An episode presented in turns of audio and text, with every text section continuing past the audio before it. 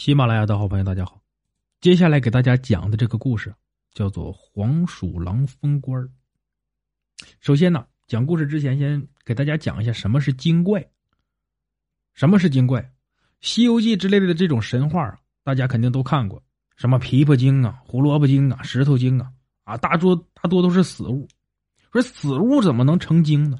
是因为很多东西啊，存在的时间久了，天天日夜精华呀。产生了灵性，很多灵体看到了这个东西，啊，住进了里面，就成了精。小时候啊，应该很多人听过一个故事：一个穷书生白天出去卖字画，每天出去之后啊，就会有一个精怪从画里面出来给这个书生啊洗衣做饭。时间久了，书生肯定怀疑，这个不傻的人呐，也都会怀疑。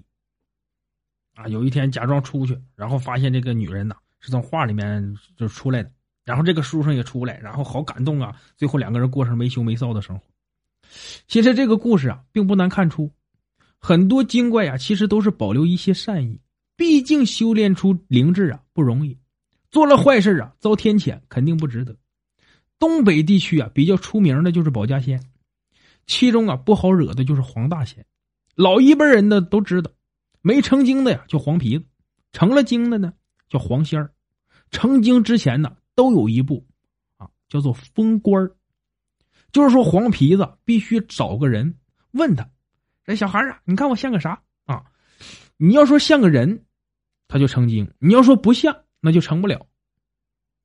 爷爷曾给我讲过一个故事，爷爷小时候啊，同学啊，有个特别调皮的孩子，用现在话说呀，再加上那点东北味啊，那就是他妈操蛋的货。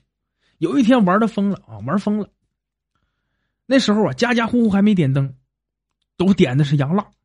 那孩子回家呀，想抄个近道，认准了一个小路跑回家。半路上啊，看见有个黑乎乎的玩意仔细一看是个黄皮子。这黄皮呀，穿个小马甲，戴个小草帽，大小正合适的那个小脑瓜，有模有样的，像个小老头啊，还咳嗽几声。小孩，小孩，你看我像个啥？这个时候啊，小孩子脾气上来了，天不怕地不怕，说：“我看你像个狗鸡巴蛋。”说完转身就跑了。黄皮子估计当时也听不懂，说了声“真晦气”，帽子也不要了就跑了。后来这事啊，让家里人知道了，怎么知道呢？人家把黄皮子的衣服捡回家了，让他爹给揍了一顿之后，哎，这事十里八村呐，也就都知道了。